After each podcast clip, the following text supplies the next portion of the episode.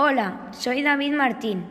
Ahora os voy a leer mi historia sobre los superabuelos.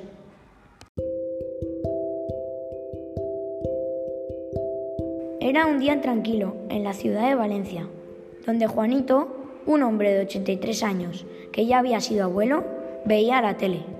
Estaba un poco aburrido porque no tenía mujer. Tristemente, Pepita había fallecido hacía menos de un mes. Aunque sus nietos e hijos le apoyaban, no conseguía recuperarse del todo. De pronto, Juanito escuchó algo que le dejó desconcertado. Salió y observó que el vecino de enfrente estaba súper nervioso.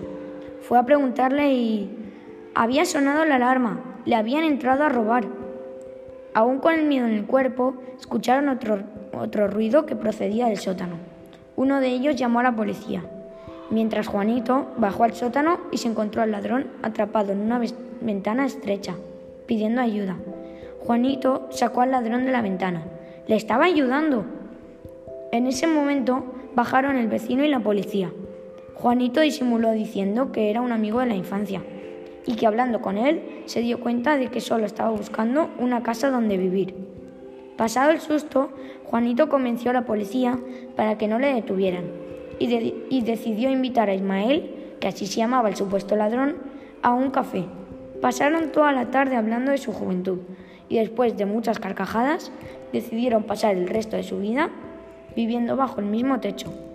Fin.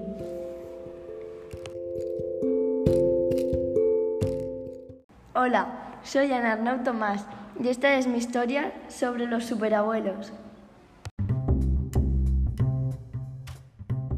Había una vez una superheroína llamada Superchichorrita.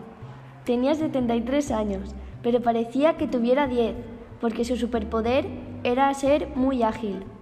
Tenía un ayudante que se llamaba Pascualín, que tenía el poder de tirar rayos por sus gafas. Superchichorrita junto a Pascualín eran invencibles ningún villano les podía parar.